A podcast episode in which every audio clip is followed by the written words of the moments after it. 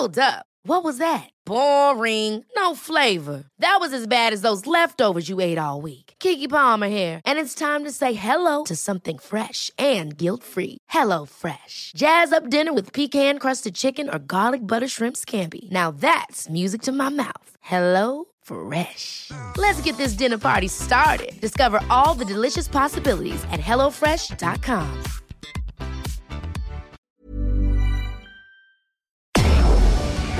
Tarde a tarde, lo que necesitas saber de forma ligera, con un tono accesible. Solórzano, el referente informativo.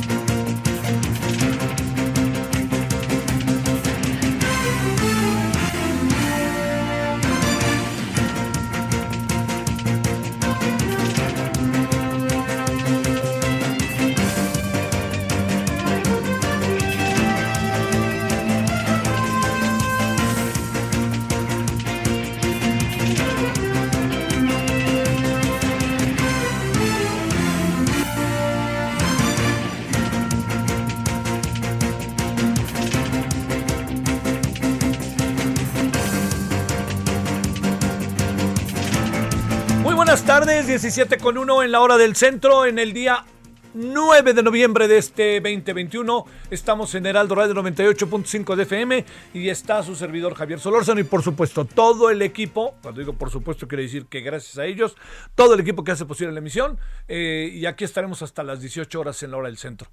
Eh, bueno, yo espero que haya pasado buen día hasta ahora. Eh, estamos en el martes, eh, tenemos buena parte de la semana todavía por delante y con muchas cosas que hacer, informar, eh, desarrollar escolarmente. Ojo con eso, ¿eh? Ojo con eso porque se empieza a acabar el semestre y muchos empiezan a entrar en procesos de examen. Por ejemplo, en el Poli hay exámenes, en la UNAM hay exámenes.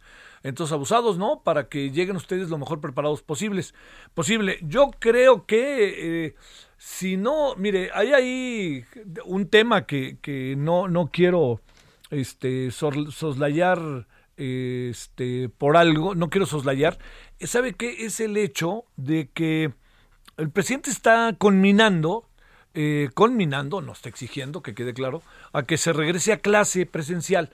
Quiere que le diga que, que el tema de la clase presencial eh, trae eh, una trae, trae un riesgo, porque no está el gobierno vacunando, es más, hasta se ampara para no vacunar, hágame el fregado favor, para no vacunar a los eh, adolescentes entre 12 y 17 años. Pero también le voy a decir cuál es la otra, que la Organización Panamericana de la Salud desde ayer viene informando que eh, algo que es eh, muy, me parece sumamente relevante, que es el hecho de que podría venirse una cuarta ola, o pongámoslo de esta manera. La Organización Panamericana de la Salud en su, en su, en su revisión diaria ha encontrado que en nuestro país eh, hay un conjunto de, de espectáculos que han movilizado a una gran cantidad de personas y que piensa que podría pasar algo, ¿no? La gran ventaja es que, bueno, buena parte estamos vacunados en el país y cuando digo buena parte estamos vacunados en el país, quiere decir que nos podemos contagiar, pero que tenemos mucho más elementos para defendernos ante un contagio. Dicho de otra manera, lo que tenemos eh, por delante es eh, que no perdamos eh, por ningún motivo de vista el, el, que, ojo con esto, el que podamos este, caer en, una, en un contagio de nuevo numéricamente significativo. Mire, tuvimos el tema de el desfile de muertos el 2 de, el 30 de octubre, creo que fue, sí, el 30, el, y fue el 2 de noviembre. Eh, el 2 de noviembre, el Día de Muertos. Segundo, tuvimos el Gran Premio, que en tres días se movilizaron a cerca de 370 mil personas. Ojo con eso. Tuvimos ahí algunos partidos de fútbol en donde mucha gente ha asistido y se deja venir el primero de diciembre un eh, acto, según cuentan ahora, que nos, nos narran, que va a ser un acto con una gran cantidad de personas. Entonces, no perdamos de vista todo lo que tenemos que hacer. Y déjeme decirle otra cosa. El lunes es puente. Entonces, seguramente de nuevo volverá una gran cantidad de personas a movilizarse en el país. Entonces, ahora sí que mucho cuidado. Atención, focos rojos, todas esas cosas que uno tiene que estar a las vivas. Bueno, eso es un asunto para considerar que tiene que ver con todos y con la salud. Segundo, la boda. La boda. Mire, yo he tratado de, no, no es, eh, ¿qué le diría? No es este algo muy, eh, como muy claro eh, lo que ha pasado, porque estamos en medio de un, de un conjunto de, de, de errores, ¿no? De filtraciones y de que cada quien se lleva el agua a su molino. Eso no lo perdamos de vista ante un personaje de esta magnitud, de esta naturaleza, como es eh, el, el eh, quien era el, director de la dirección de la unidad de inteligencia financiera, es un hombre muy importante, oiga, es un hombre influyente e importante. Lo que le quiero decir es que eso que tenemos nosotros este, enfrente es a un personaje que da la impresión, da la impresión que estaba haciendo bien su chamba. Es, a ver, ¿qué es lo que sucede? Que todo el mundo lo, le tenía miedo. Yo hasta lo decía aquí jugando, que cuando llegaba una votación importante en la Cámara de Diputados Senadores, aparecía el fantasma de Santiago Nieto y todo el mundo lo volteaba a ver y decía, ¿por quién voto? Pues me guardo. Pero ¿por qué tenía esa fama Santiago Nieto? Porque tienen cola que les pisen. Entonces lo único que hacía Santiago Nieto, si es que a veces fue discrecional el asunto, pues fue consultarlo. Como él lo dijo, el presidente lo dijo, todo lo consulta conmigo. Entonces, mi primera cuestión es, ¿usted cree que el presidente sabía o no sabía? El presidente mismo dijo que él había sido invitado. Segundo, ¿usted cree que como es Santiago Nieto, la cercanía que había adquirido con el presidente, cómo se la jugó con el presidente, recordemos, con el candidato López Obrador en su momento, él pertenecía a otro gobierno, cómo se la jugó ahí y le acabó diciendo al presidente, ¿usted cree que nomás le dijo, me voy a casar? ¿Dónde? No, pues ahí en la esquina. No, pues le dijo en Guatemala, en Antigua, y voy a invitar a estas personas pues el presidente era el informado. A mí me sorprende que, a mí me sorprende que el presidente se sorprenda, ¿no? Porque entonces ahí había una incomunicación. Luego, segundo, lo que tiene que ver con, con algo que me parece todavía más delicado. O sea, para, en varias ocasiones, Santiago Nieto dijo, muchas veces en vuelos privados se lleva dinero a Guatemala y desde ahí empieza el proceso de lavado. Me acuerdo que lo dijo. Lo tengo hasta por ahí. Hice un artículo sobre ello. Bueno, yo diría, los que iban en ese avión, hayan sido quien hayan sido, pues yo creo que sabían lo que podía en un momento, eh, en un momento dado, lo que podía pasar, ¿no?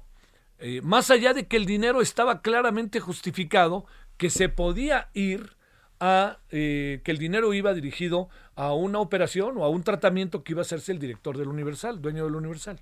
Bueno, esto que le, que le, que le planteo se suma a que una secretaria de turismo del gobierno de la ciudad de la 4T va en ese avión privado.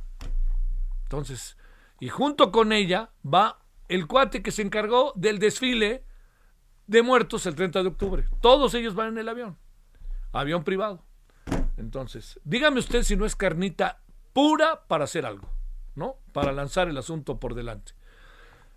¿Y quién es el perjudicado? pues seguramente el que es el, novio y la novia, ¿no? Ellos son los que los llevaron al baile. Y si llevaron a estos dos al baile, al novio y a la novia, este, pues caramba, les hicieron pasar una pésima boda porque lo de lo pésimo fue al día siguiente, no ese día. Porque ese día, pues todo el mundo se quedó tranquilo, aunque había la inquietud, porque dicen que la boda acabó a las 5 de la mañana y que se divirtieron, qué bueno. Pero el asunto está en que al día siguiente se vino el escándalo. ¿Quién filtró la información? ¿Por qué se habla de 35 mil dólares y luego se habla de 25 mil dólares? El Universal, a través de Bajo Reserva, ha dado explicaciones que a mí me parecen realmente claras. Me parecen claras, me parece que no eh, tratan de, acabar con todo el proceso de duda que pudiera generar este, el asunto. Pero el asunto ahí está y el asunto se llevó entre las piernas a mucha gente. Y le diría, quizá lo también lo que es muy rudo es que dos, una, una pareja que decide casarse y hacer una fiesta, todo lo que tienen derecho, pues se les venga todo abajo, ¿no? Digo, abajo en el sentido de lo que todo esto provocó. Pero luego también lo que es terrible es cómo el señor Félix Salgado Macedonio lanza un tuit como el que lanzó. La verdad, ¿no? Y lo único que pasó es que la novia, o ahora la esposa, la señora Humphrey, pues acabó diciendo, este, oiga, pues usted, yo tendré el amor de mi marido, dice, pero usted tendrá el sello de violador toda la vida, ¿no? Entonces, digo, imagínense en qué estamos. Ya todo lo que pasó. Y todo esto un día antes de que el presidente se fuera a la ONU. Joy fue a la ONU y se dedicó a hablar de la corrupción y entonces pues hubo, ya saben, ¿no? Pues.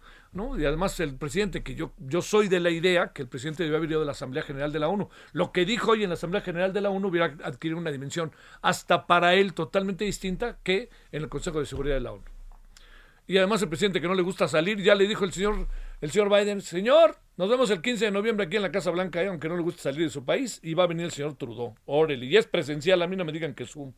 Bueno, entonces yo le diría, eh, cuando se habla de la lucha contra la corrupción por parte del presidente, yo creo que es genuina, pero el presidente se vuelve discrecional. Y eso es lo que genera todo un conjunto de variables y de cuestionamientos. Por ejemplo, uno de ellos, el hecho de que el presidente tenga diferentes formas de ver las cosas si se trata de sus hermanos o si se trata de otra persona. Segundo, que en su equipo, en su allá adentro, en, en todos los que están trabajando con él, no entienden lo que quiere el presidente o no lo quieren entender. Ahí está, una funcionaria, que no es mala funcionaria, pero vámonos, se sube al avión privado. ¿Para qué se sube al avión privado? Y no solo ella, ¿Cuántos aviones privados, cuántos vuelos Acapulco, México, México, Acapulco no se habrán dado durante la pandemia de funcionarios de este gobierno en aviones privados? No en Aeroméxico, en Viva Aerobús o Aeromar. Ya resolvió, parece, el hermoso problema. Bueno, o no, espéreme, o en una DO, ¿no? Ahí tomado en la tapo y vámonos allá, bueno, allá en el sur, ¿no? Por Tasqueña, y vámonos y nos bajamos allá en la terminal, este, llegando a Acapulco, ¿no? Y luego agarramos un taxi para irnos hasta este Punta Diamante. No, pues eso no creo que haya pasado. Bueno, todo esto se lo, se lo planteo y se lo cuento para que eh, veamos que el asunto de la boda, pues sí ha afectado, y es una pena, es una pena por una pareja que pues tiene el derecho a casarse y hacer la fiesta como se le antojan, y segundo, todo lo que arrastró después, ¿no? Que no es nada grato. Bueno, yo no quería dejar de, darle puntos de vista, sumar opiniones y, eh, sobre todo pues dar, dar elementos para sumar y sumar y sumar. Bueno, eso es este uno de los temas que está ahí entre nosotros. Y bueno, vamos a ver cómo nos fue hoy en la COP26, vamos a ver cómo va esta manifestación brutal que hubo hoy de los niños con cáncer y vamos a ver que tengo la impresión de que desde que salió el que era abogado del presidente ahí en la en Palacio Nacional, qué de asuntos se han soltado, ¿no? Me hace pensar que él era un, una contención o algo así, ¿no?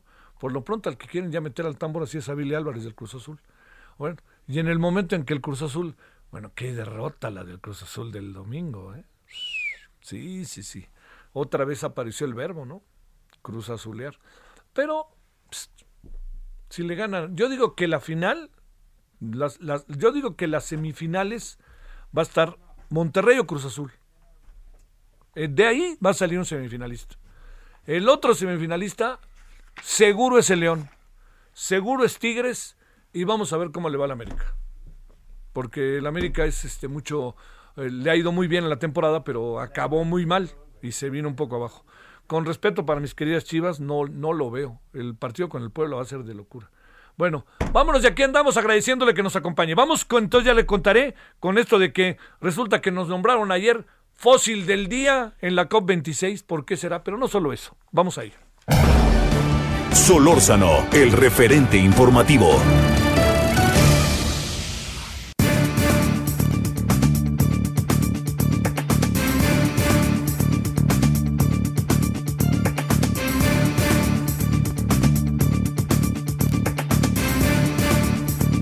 Bueno, le queremos agradecer, le quiero agradecer a quien ha sido embajador en diferentes momentos en su vida de México, eh, Miguel Ruiz Cabañas, que es ahora profesor en el TEC de Monterrey. Miguel, gracias que estás con nosotros. Buenas tardes. Buenas tardes, Javier. Qué gusto saludarte. El gusto es nuestro. A ver, te diría, ¿qué información tienes de lo que ha pasado en las últimas horas con lo que fue la participación ya oficial de la titular de Medio Ambiente de México, la señora Albores, y qué es el ambiente que hay o que se manifiesta respecto para empezar a hablar de México ya de manera más formal debido a su participación. Mira, bueno, ella eh, tuvo eh, eh, actividades todo el día, hasta donde yo entiendo.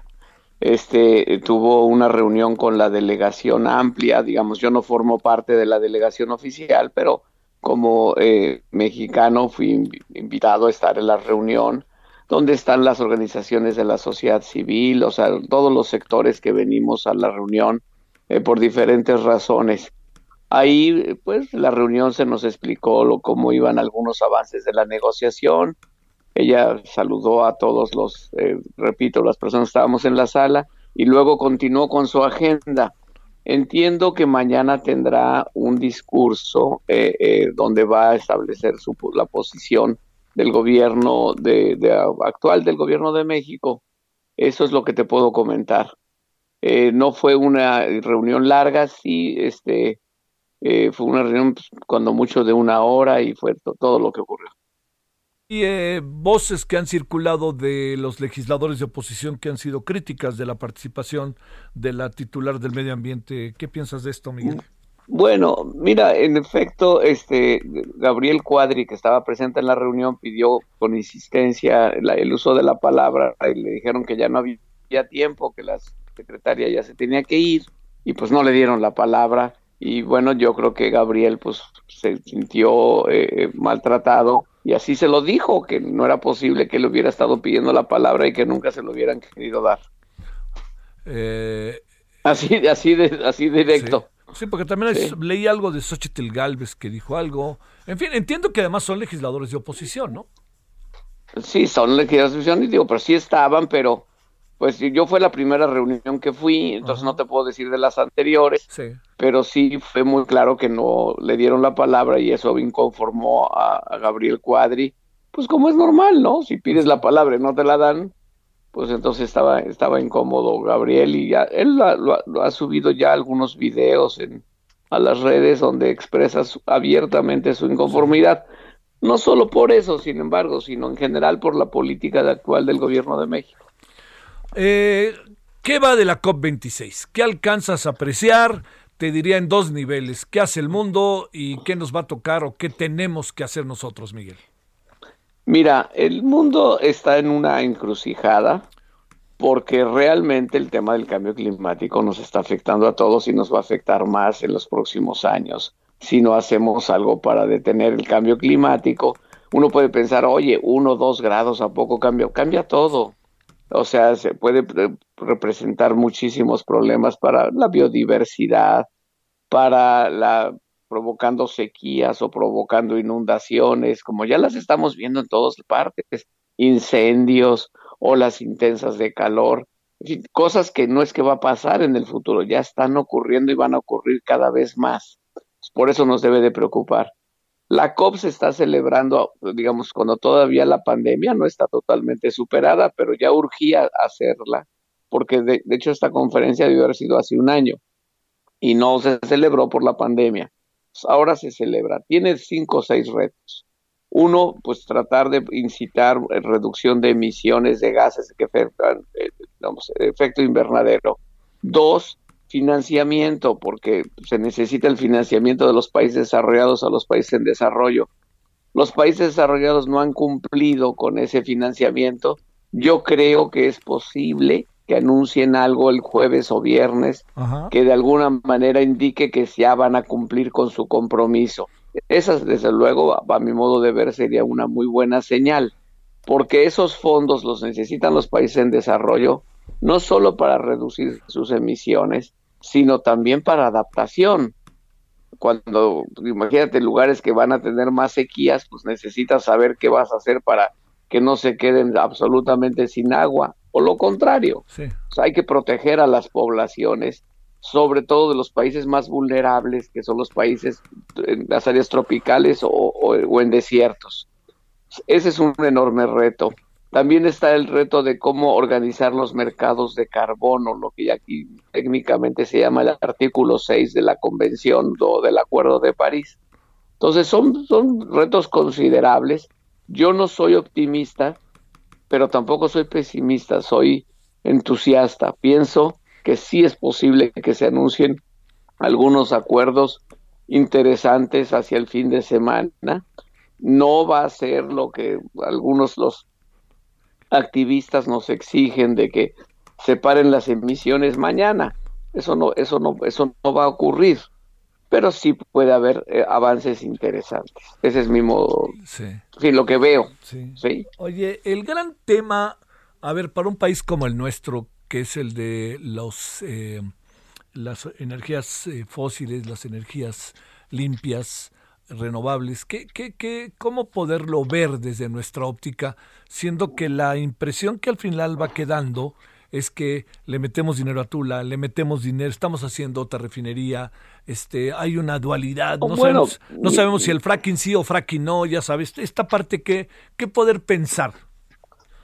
Bueno, mira, pues yo francamente creo que el país este, está adoptando una política errónea no por las empresas o los intereses de unos pocos, digamos, no, eso no es el tema, el tema son dos cosas. Cómo, o sea, la transición energética se requiere para reducir las emisiones. Si no la haces la transición energética o no la inicias, pues te va a costar más hacerla. Mientras más te retrases, pues más te va a costar. Pero lo que más pues, nos debe de preocupar son el, medio ambiente sano para nuestros hijos, para los jóvenes, las nuevas generaciones. Y dos, que los países que no inicien esta transición energética, pues se van a estancar, Javier. Sí, claro. O sea, te vas a quedar totalmente estancado. A mí me gusta decir, es como si hace 100 años el presidente Álvaro Obregón hubiera prohibido los motores de gasolina para no afectar a los caballos y no afectar a los carruajes y los tranvías de mulitas. pues no, pues no, tienes que seguir. Entonces yo, yo estoy muy de acuerdo, o sea, creo que es muy importante que el país capture, en el mejor sentido de la palabra amplio, pues el dominio de las nuevas energías que indudablemente son el futuro. Entonces, o sea, la energía solar, la energía eólica, pues son no solo limpias, sino son realmente muy importantes para una economía eficiente y competitiva, porque los costos de las nuevas energías cada vez son más bajos y más competitivos frente a las energías fósiles. Claro. Entonces, no, no es que esto va a pasar de aquí a mañana, no, va a pasar en los próximos 20 o 25 años. Por eso se dicen, pues ya no inviertas en fósiles, y métele más a las energías limpias, pero nosotros estamos siguiendo el sentido contrario a donde va el resto del mundo. Oye, este, eh, ¿le sale muy caro para cerrar a México ir en sentido contrario en el aquí y ahora? ¿Nos ponen problemas grandísimos como de repente? Bueno, por supuesto, mira, nos ponen, o sea, es muy sencillo. México tiene un tratado de comercio con Estados Unidos y Canadá. Ese tratado de comercio implica cadenas productivas muy, muy profundas, donde la economía mexicana está estrictamente ligada a la economía de Estados Unidos. Si México empieza a, digamos, a favorecer más las eh, energías fósiles sobre las energías limpias, pues cada vez menos eh, empresas van a querer invertir en México y se van a ir a invertir a otros lados que sobran, ¿eh? Sí, sí, sí. Pues dentro de Estados Unidos y Canadá. Entonces México, su economía se va estancando. Estados Unidos le importa tener que México y Canadá sean competitivos, eficientes, porque toda la región de América del Norte se podría ver beneficiada. Como si, digamos, el, tele, el ¿te acuerdas? El Telecan benefició sobre todo al centro norte del país. Lo cambió en 25 años, ya no nos acordamos, pero lo cambió. Entonces, hoy necesitamos que el TEMEC realmente dé resultados para todo el país. y en gran parte, o sea, las energías limpias son fundamentales. O sea, insisto, yo no, no estoy defendiendo los intereses de ninguna empresa, ni, las conozco. Lo que me importa es la eficiencia de la economía, la competitividad, una economía que cree empleos. Las energías limpias crean empleos. Además, México tiene una dotación extraordinaria de tanto de sol como de viento al año. Muy pocos países lo tienen. Nosotros podíamos producir para toda América del Norte. Miguel Ruiz Cabañas, te mando un saludo y muchas gracias. Ándale, Javier, buenas noches. Adiós, pausa. El referente informativo regresa luego de una pausa. Estamos de regreso con el referente informativo.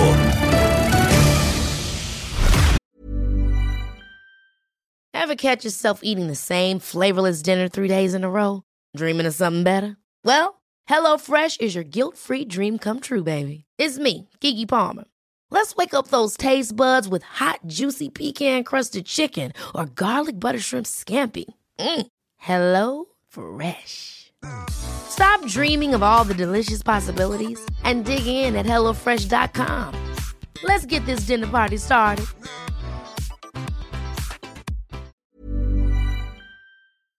En el referente informativo le presentamos información relevante.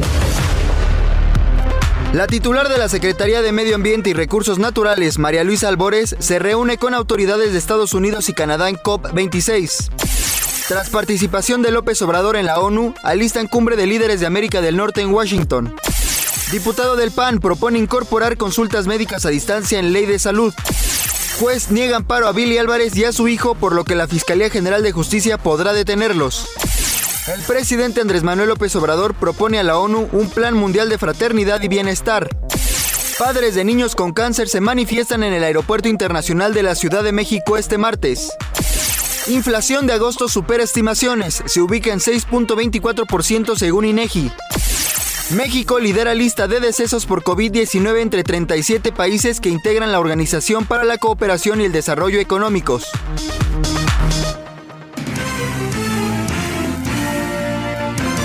Esperamos sus comentarios y opiniones en Twitter. Arroba Javier Solórzano. Arroba Javier Solórzano.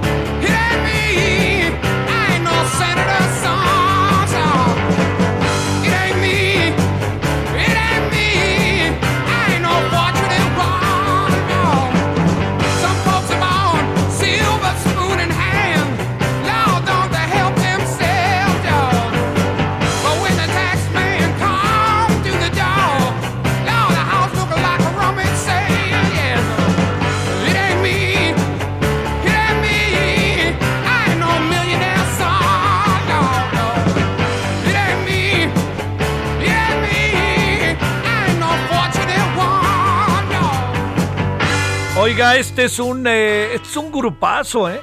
Creedence Clearwater Bible. Y esta es una canción que es eh, Hijo de la Fortuna.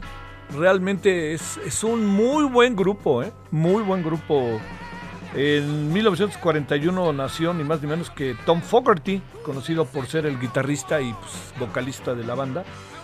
El 6 de septiembre de 1941 90, a los 48 años, falleció a causa de fallos respiratorios derivados de una tuberculosis. Uno diría, ¿cómo es posible que un personaje si tenga tuberculosis en el año de 1990? Pues lo tuvo, ni punto, nada más. Bueno, pero es muy, muy bueno. Muy buen grupo, en verdad, se lo digo, por muchos, muchos motivos. Bueno, ese es uno. Oiga, y la otra que le quería decir, si quieres vamos bajando la música, nada más. Fíjese lo que son las cosas. Pablo Gómez que va a sustituir, bueno, que ya está en el cargo de la dirección de la, unidad de la inteligencia financiera donde estaba Santiago Nieto, yo creo que con todos y las cosas que pudieran pasar y que han pasado en la propia vida, pues qué pasa de las personas, ¿no? Si hablamos de alguien de izquierda, es Pablo Gómez, ¿eh? Se lo digo con conocimiento de causa, ¿eh? Oiga, que hubo dos o tres ahí este, lances en los cuales no salió bien librado. Sí, no lo dudo. Pero digamos, personaje de izquierda, Pablo Gómez. O sea, hay muchos que están ahí que no lo son, ¿eh? Que no lo son. Son, pues espero que tengan capacidad, este, más que solidaridad, más que echar por delante la solidaridad, sino la capacidad para que la solidaridad quiera sentir. Pero bueno, ahí está esto que no quería dejar de decirlo. A ver cómo le va a Pablo Gómez. Eh, dijo algo de entrada que a mí me parece que está bien, ¿no? Dice, yo tengo que seguir lo que venía haciendo Santiago Nieto, lo que confirma que lo que estaba haciendo Santiago Nieto en un primer momento para una persona como Pablo Gómez resulta este, digno de considerar. Bueno, Pablo Gómez, ahí está, de izquierda, le digo, un gran tribuno, gran, de los grandes tribunos que tiene este país. No sé si el cargo le quede o no. Eso, pues ahora sí que será cuestión de, de que pase el tiempo ¿no? y que lo veamos actuar. 17.35 en la hora del centro. Solórzano, el referente informativo.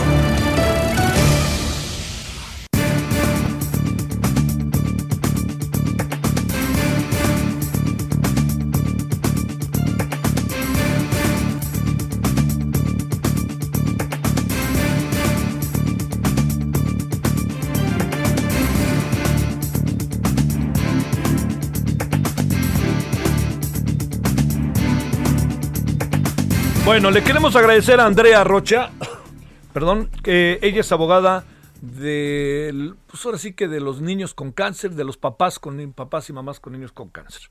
Hoy eh, el aeropuerto, la Terminal 1 estuvo seis horas cerrada. Olvídese más allá de lo difícil que fue el tránsito y la cercanía para quienes viajaban. Yo más bien lo que le diría es pensemos en por qué puede llegarse a estos extremos. Bueno, Andrea, abogada, ¿cómo has estado? Buenas tardes. Buenas tardes, Javier, y un saludo a todos los que nos escuchan el día de hoy. Gracias, Andrea. Te cuento qué pasó el día de hoy y qué ha venido pasando, que estamos como en una especie de, de, diría yo, del tiempo congelado. Parece que no pasa nada. Volvemos. Esta nota que estamos dando y entrevistando a una tal Andrea Rocha, lo digo por supuesto con enorme respeto, pues parece que lo hicimos hace seis meses, hace un año, hace 18 meses, en fin, pues ¿qué pasa? Así es, Javier. Mira, es muy lamentable que ya son prácticamente tres años del desabasto de medicamentos oncológicos en todo el país. No, no se vale y no es justo que ya han perdido la vida más de 2.190 niños derivado de esta negligencia. Los papás no están exigiendo nada, que no sea un derecho establecido en la Constitución y que el Estado mexicano tiene la obligación de proveer y que al final lo único que hemos obtenido de ellos son descalificaciones, que son los mismos. Quiero decirte que es completamente falso. Eh, lamentablemente, pues eh, han tenido reuniones con, con, los secretarios. Quiero decirte que a veces llegan, a veces no llegan. Eh, la seriedad al final no es una reunión seria. Mencionan que los medicamentos van a llegar y simplemente no llegan. Digo, hace también aproximadamente 15 días, en la comparecencia del secretario de Salud, admitió el desabasto de medicamentos oncológicos en todo el país. Y quiero decirte que hay páginas oficiales donde ellos dicen que no es cierto. Entonces hay una gran contradicción y al final los papás nunca han estado mintiendo. Los papás siempre han dicho la verdad y mira que el día de hoy salieron a protestar porque ¿qué no haría un padre por la vida de un hijo? ¿No? Al final las, las, vidas no, no es un tema que pueda reponer el Estado. ¿Cómo repones la vida de un pequeño o una pequeña simplemente porque decidieron ahorrar unos pesos? Yo creo que eso, eso no vale la, la vida de, de, las niñas y los niños. Y como lo mencionamos, vamos a realizar más protestas. Quiero decirte que van a venir papás de diversos estados de la República porque la han estado pasando mal en otros estados. También se nos van a sumar asociaciones porque las asociaciones mencionan pues que ya no pueden con este gasto. ¿No? Al final ellos ponen un, granito, pero ¿cómo, ¿cómo tú como asociación, como sociedad civil, cubres algo que es obligación del Estado? A ver, ¿Dónde están las medicinas? De repente se habla de un mercado negro y el otro día yo le decía a Israel Rivas, bueno, si hay mercado negro, pues ya los estaríamos consiguiendo en mercado negro, perdón, pero está la necesidad que lo harías, pero no está ni en el mercado negro. Por ahí se robaron unas, ¿te acuerdas el camión que llevaba medicinas? No supimos ni qué pasó. Pues ¿en qué, ¿en qué estamos en ese sentido? No hay medicinas, si hay medicinas, el gobierno no ha hecho lo que... A ver, ¿en qué estamos? Pues mira, lo que sí es un hecho es que en el país hay desabasto de medicamentos oncológicos. Quiero decirte que eh, el gobierno no ha garantizado las compras consolidadas para garantizar el abasto.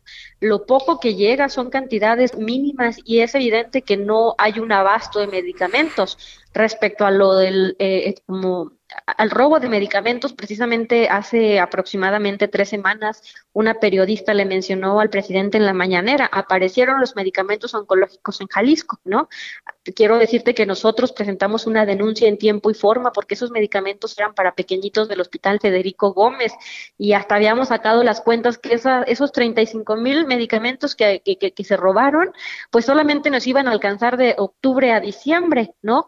Como, como, te vuelvo a repetir, el gobierno no ha garantizado las compras consolidadas en, para que todos los hospitales del país cuenten con los medicamentos oncológicos para los pequeños. Quiero decirte que a esto súmale que desapareció el fideicomiso eh, del seguro de gastos catastróficos, esa pequeña, ese, ese pequeño ahorro que, que, que se tenía para, para comprar estos medicamentos lo desapareció. Se ha ido a sus proyectos como el tren Maya, ¿no? Al final y no es posible que haya dinero para el béisbol y no haya dinero para comprar medicamentos. Sí.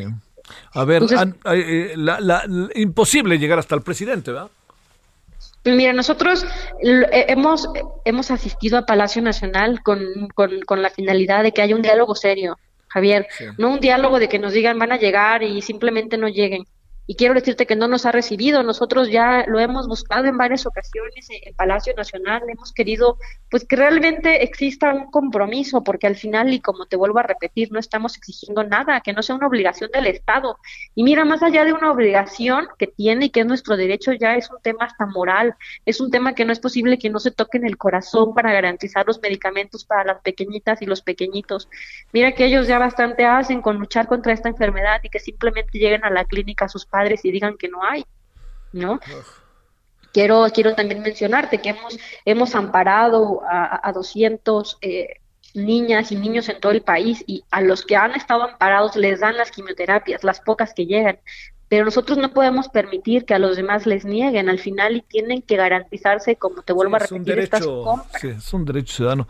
¿Qué, qué supones que está pasando? Uh, ¿Dónde está el lío y por qué de repente el presidente tan a menudo eh, eh, coloca el tema eh, con una así como como con varias este como con varias dimensiones incluso hablando de política de que si hubiera utilizaré palabras que no ha utilizado él, pero que más o menos indican complot o más bien indican golpistas, más bien son manipulados por, por los adversarios, todo esto. Pues mira que es completamente falso. Eh, quiero decirte que nosotros lo hemos invitado a recorrer los hospitales. Yo quiero decirte que a la fecha ni el secretario de salud, ni el, ni el director del IMSS, ni el director del INSABI se han ido a parar a un hospital y ver la realidad que están viviendo las niñas y los niños. Ellos mencionan que la pandemia vino a agravar la situación. Falso, completamente falso. Nosotros empezamos a denunciar el tema del desabasto a, a principios del año 2019 y mencionábamos que si el gobierno no garantizaba las compras, pues ese, ese evidente que vamos a sufrir un desabasto en todo el país. Y, y, quiero, quiero decirte que aquí el, aquí el tema es que el gobierno no ha garantizado las compras en el extranjero. Mencionaron primero que era un tema de corrupción. Sí. Al final, y quiero decirte que mm, a la fecha las farmacéuticas se ampararon y ganaron su amparo. Después mencionaron que los medicamentos iban a llegar de Francia, después mencionaron que los iban a comprar en la India y que fue hasta un tema escandaloso porque mencionaron que los de la India iban a llegar sin la autorización de COFEPRIS, o sea que nos iban a traer medicamentos que pues no iban a estar avalados. Después mencionaron el tema de las compras con la UNOPS, ¿no? Al final no se dio, ¿no? Eh, eh, quiero, quiero decirte que, que no hay una hay una responsabilidad del gobierno y como te vuelvo a repetir, una, proyecta, una propuesta seria donde realmente eh, garanticen las compras, se designe un presupuesto, nos exhiban los contratos. porque no nada más es llegar y comprar 35 mil que te van a durar para un solo hospital y para menos de un mes. Aquí la idea es garantizar el abasto para todos los hospitales del país.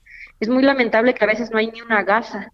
Los papás tienen que comprar esos medicamentos y como ellos mencionan, eh, los han tenido que comprar, te, te voy a hablar de papás de que, viven, en, por ejemplo, en Monterrey, los compran a veces en Estados Unidos y les sale carísimo, a veces dicen, abogada, nosotros no, no, no, no tenemos recursos y a veces nos quedamos sin comer, pero no vamos a dejar a nuestros hijos sin sus quimioterapias.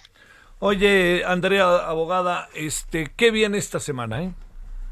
Pues mira, nosotros vamos a realizar nuevas protestas, como te mencioné, van a venir papás de otros estados de la República, ya se está viendo esa situación y también asociaciones que van a venir, porque tú sabes con lo del tema también de la reforma fiscal, las asociaciones dicen, a ver, nosotros el poco dinero que nos que, llega, que nos donan y que no es mucho, a, lo más que hemos recibido al mes son 10 mil pesos, 8 mil, pues lo utilizamos en la compra de quimioterapias. Y ahora con lo de la reforma quiero decirte que varias asociaciones de papás de niños con cáncer pues se van a amparar porque al final el tema de las deducciones va a quedar muy limitado y ya no van a seguir apoyando a los niños.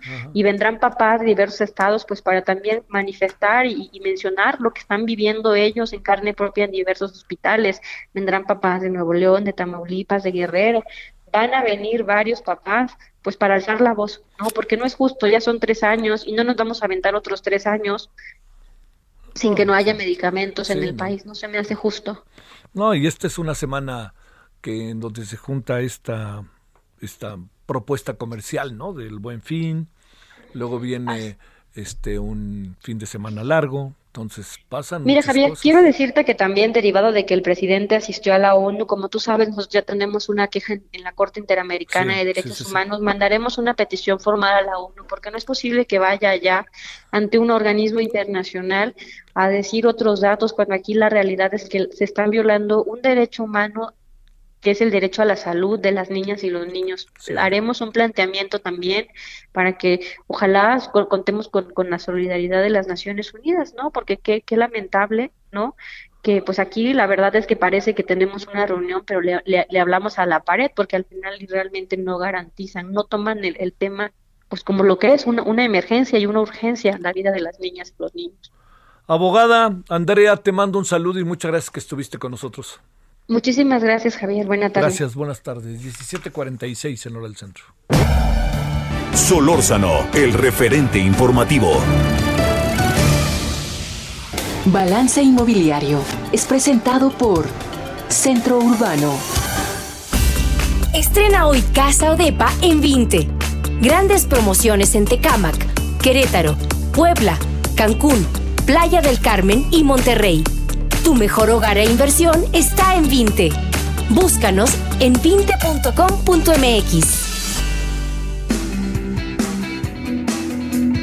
Querido Horacio, a ver, cuéntame, ¿a poco estamos en la COP26 con propuestas inmobiliarias y cosas de ese tipo? ¿Cómo te ha ido?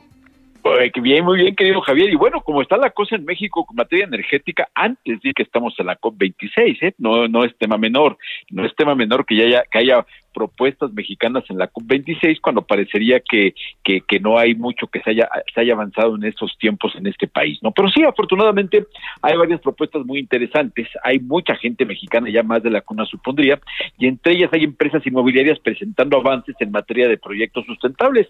Bien interesante, ¿eh? Proyectos que han alcanzado certificaciones internacionales y que ya han entregado, pues ¿qué te gustaría hablar de que han entregado más de mil viviendas con certificación de sustentabilidad? Es un número importante y hay más de de, otras tantas, otras mil viviendas en proceso. A ver, ¿y esto qué es lo que produce y qué pasa y qué nos da por acá? Mira, eh, va a significar muchas cosas. Es el, lunes pasado una empresa que se llama Convive, una empresa de muy reciente creación, tiene siete años, se presentó en la COP26 para hablar de su proyecto, donde ha desarrollado más de tres mil viviendas a lo largo de estos años, está generando mil nuevas viviendas, pero la ventaja de esto de que están sustentables es que van a ser viviendas más amigables con el medio ambiente, que le van a crear ahorros muy importantes, que a lo mejor es lo más, lo más impactante para las familias que van a vivir en ellas, es que van a ahorrar en sus recibos de sobre todo de energía, ¿no? Van a tener ahorros muy importantes de energía porque son proyectos que en algunos casos tienen ahorros hasta del 70 o más por ciento, en el consumo energético. ¿no? Entonces, ese es un tema muy importante porque vamos a proteger el medio ambiente, es un tema importante porque además le pega y positivamente en el bolsillo de las familias y porque además, de cara al futuro, este tipo de proyectos con certificaciones como esto, que esta empresa tiene certificación Edge para sus proyectos y acaba de ser reconocida por el Banco Mundial como un campeón de vanguardia eh, Edge se llama por la certificación que obtuvo, pues eso va a ser una fuente de recursos que permitirá que en México cada vez se hagan más viviendas con esta etiqueta de ser viviendas verdes y eso es muy importante en términos de medio ambiente, es muy importante en términos de ahorro para las familias y nos permitirá que tengamos un sector inmobiliario más sustentable, que muchas veces es una de las cosas que se le pelea al sector inmobiliario, ¿no? Que es de las industrias altamente contaminantes. Oye, este, y además, bueno, también uno se pregunta, Horacio, ¿en qué puede acabar esta reunión cuando hay tantos intereses entremezclados, no? Pues mira, acaba mucho en lo que decía eh, doña Greta Thunberg, ¿no? Eh, va a acabar en mucho bla, bla, bla, en mucho, mucho discurso, mucho acuerdo y pocas acciones. De hecho, la exigencia de los jóvenes y de los científicos es pedir a las acciones, que estén ya los líderes mundiales y que tomen este, medidas ya determinantes para ver cómo le hacemos para que haya eh, indicadores muy claros para ver para cuándo vamos a dejar atrás la época de los combustibles fósiles, cuándo vamos a lograr que esto que está logrando convive esta viviendera mexicana ya es una norma, que imagínate el momento que lleguemos a que todo, todo edificio que se construye en México tenga que generar al menos una parte de su energía eléctrica. Ese es el tipo de cosas, por ejemplo, que hay que cuidar y es el tipo de cosas cuando vemos eh, la reforma energética, habrá que ver cómo, cómo alineamos esa reforma energética con compromisos como los acuerdos de París, como lo que está viendo en la COP y lo que sí es bastante triste ver que esta COP se acaba convirtiendo en un eh, desfile de políticos que obviamente es muy lucidor estar allá. Lo que necesitamos es que se alcancen acuerdos, pero acuerdos que se traduzcan en acciones. Ese es el tema, el tema importante Estamos en la segunda semana de la COP y ojalá que se vean proyectos, eh, eh, proyectos que identifiquen eh, prácticas exitosas y que las identifiquen y permitan multiplicarlas y circularlas, ¿no? En este caso, ahí me da mucho gusto que haya empresas mexicanas desarrolladoras de vivienda presentándose en la COP26, me parece que es una señal de que hay esperanza. Bueno, te mando un gran saludo, querido Horacio, muy buenas tardes. Abrazo, querido amigo, hasta luego. Gracias. Balance Inmobiliario fue presentado por Centro Urbano. Solórzano, el referente informativo.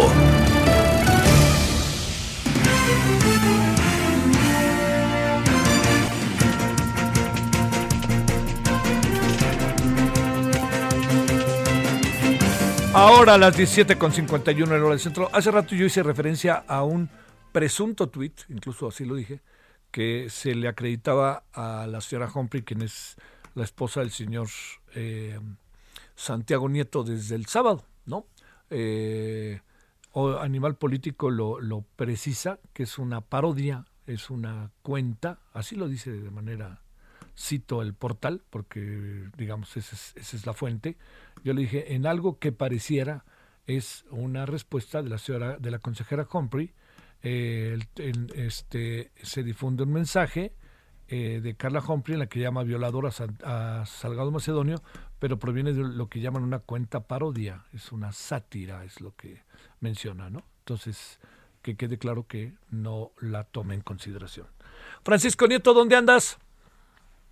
Javier, ¿qué tal? Muy buenas tardes, te saludo desde Nueva York, donde el presidente Andrés Manuel López Obrador concluyó su gira de dos días por esta ciudad. Eh, pues como a la mediodía el presidente estuvo dando su mensaje por primera vez en el Consejo de Seguridad de la ONU y ahí Javier pues el presidente propuso un plan pues a nivel mundial de fraternidad y de solidaridad. Se trata de un plan para que prácticamente los más ricos de este país aporten eh, una cantidad de recursos económicos para fortalecer para sacar de los problemas económicos a los países eh, pobres. El presidente Andrés Manuel dijo que se trata de una acción en la que los países, tanto como las transnacionales a gran escala y los países también ricos, pues aporten esta cantidad que pueda ayudar a sacar de la de la pobreza a más de 750 millones de personas que habitan el mundo. el presidente pues fue la primera vez que habló en este consejo, estuvo ahí también acompañándolo el secretario general de la, de la ONU, Antonio Guterres, y también estuvo acompañado por parte de Marcelo Ebrard, el canciller mexicano, y el, representante de México ante la ONU, eh, Juan Ramón de la Fuente. Mientras se sucedía esto, Javier, se, se, desarrollaba también una, un encuentro, una concentración frente a la sede de la ONU en un parque público donde se congregaron más de más de 200, 300 personas de mexicanos que apoyaban la visita del presidente López Obrador y ahí también se difundió un mensaje videograbado por parte del tabasqueño donde pues les agradece eh, el envío de remesas y les anuncia que va a regresar a los Estados Unidos a encontrarse con su homólogo Joe Biden para tratar el tema de la migración. Explicó que hay más de 11 millones de, de mexicanos que están trabajando en los Estados Unidos y que requieren una situación mucho más adecuada sobre el tema migratorio y el presidente pues también prometió que cuando regrese a los Estados Unidos y se pueda estará haciendo reuniones en plazas públicas de la Unión Americana. Entonces vemos al presidente que pudiera estar regresando próximamente. Y mientras todo esto se desarrollaba también trascendió que el presidente Joe Biden invitaba al presidente López Obrador y al primer ministro de Canadá a un nuevo encuentro tal vez la próxima semana en la Casa Blanca y bueno pues los detalles los dará el presidente mañana en la mañanera. Pues esto es parte de lo que sucedió hoy aquí en Nueva York. Hay versiones de que también había gente que no estaba muy de acuerdo con López Obrador, ¿verdad? Y que se manifestó. Sí, había gente de frena, eh, ah, alrededor ah, de pues, unas de 20 personas, no eran no eran muchos. sale. Gracias, Francisco. Bueno, frena. Bueno, vámonos, hasta el rato, adiós. Hasta aquí, Solórzano, el referente informativo.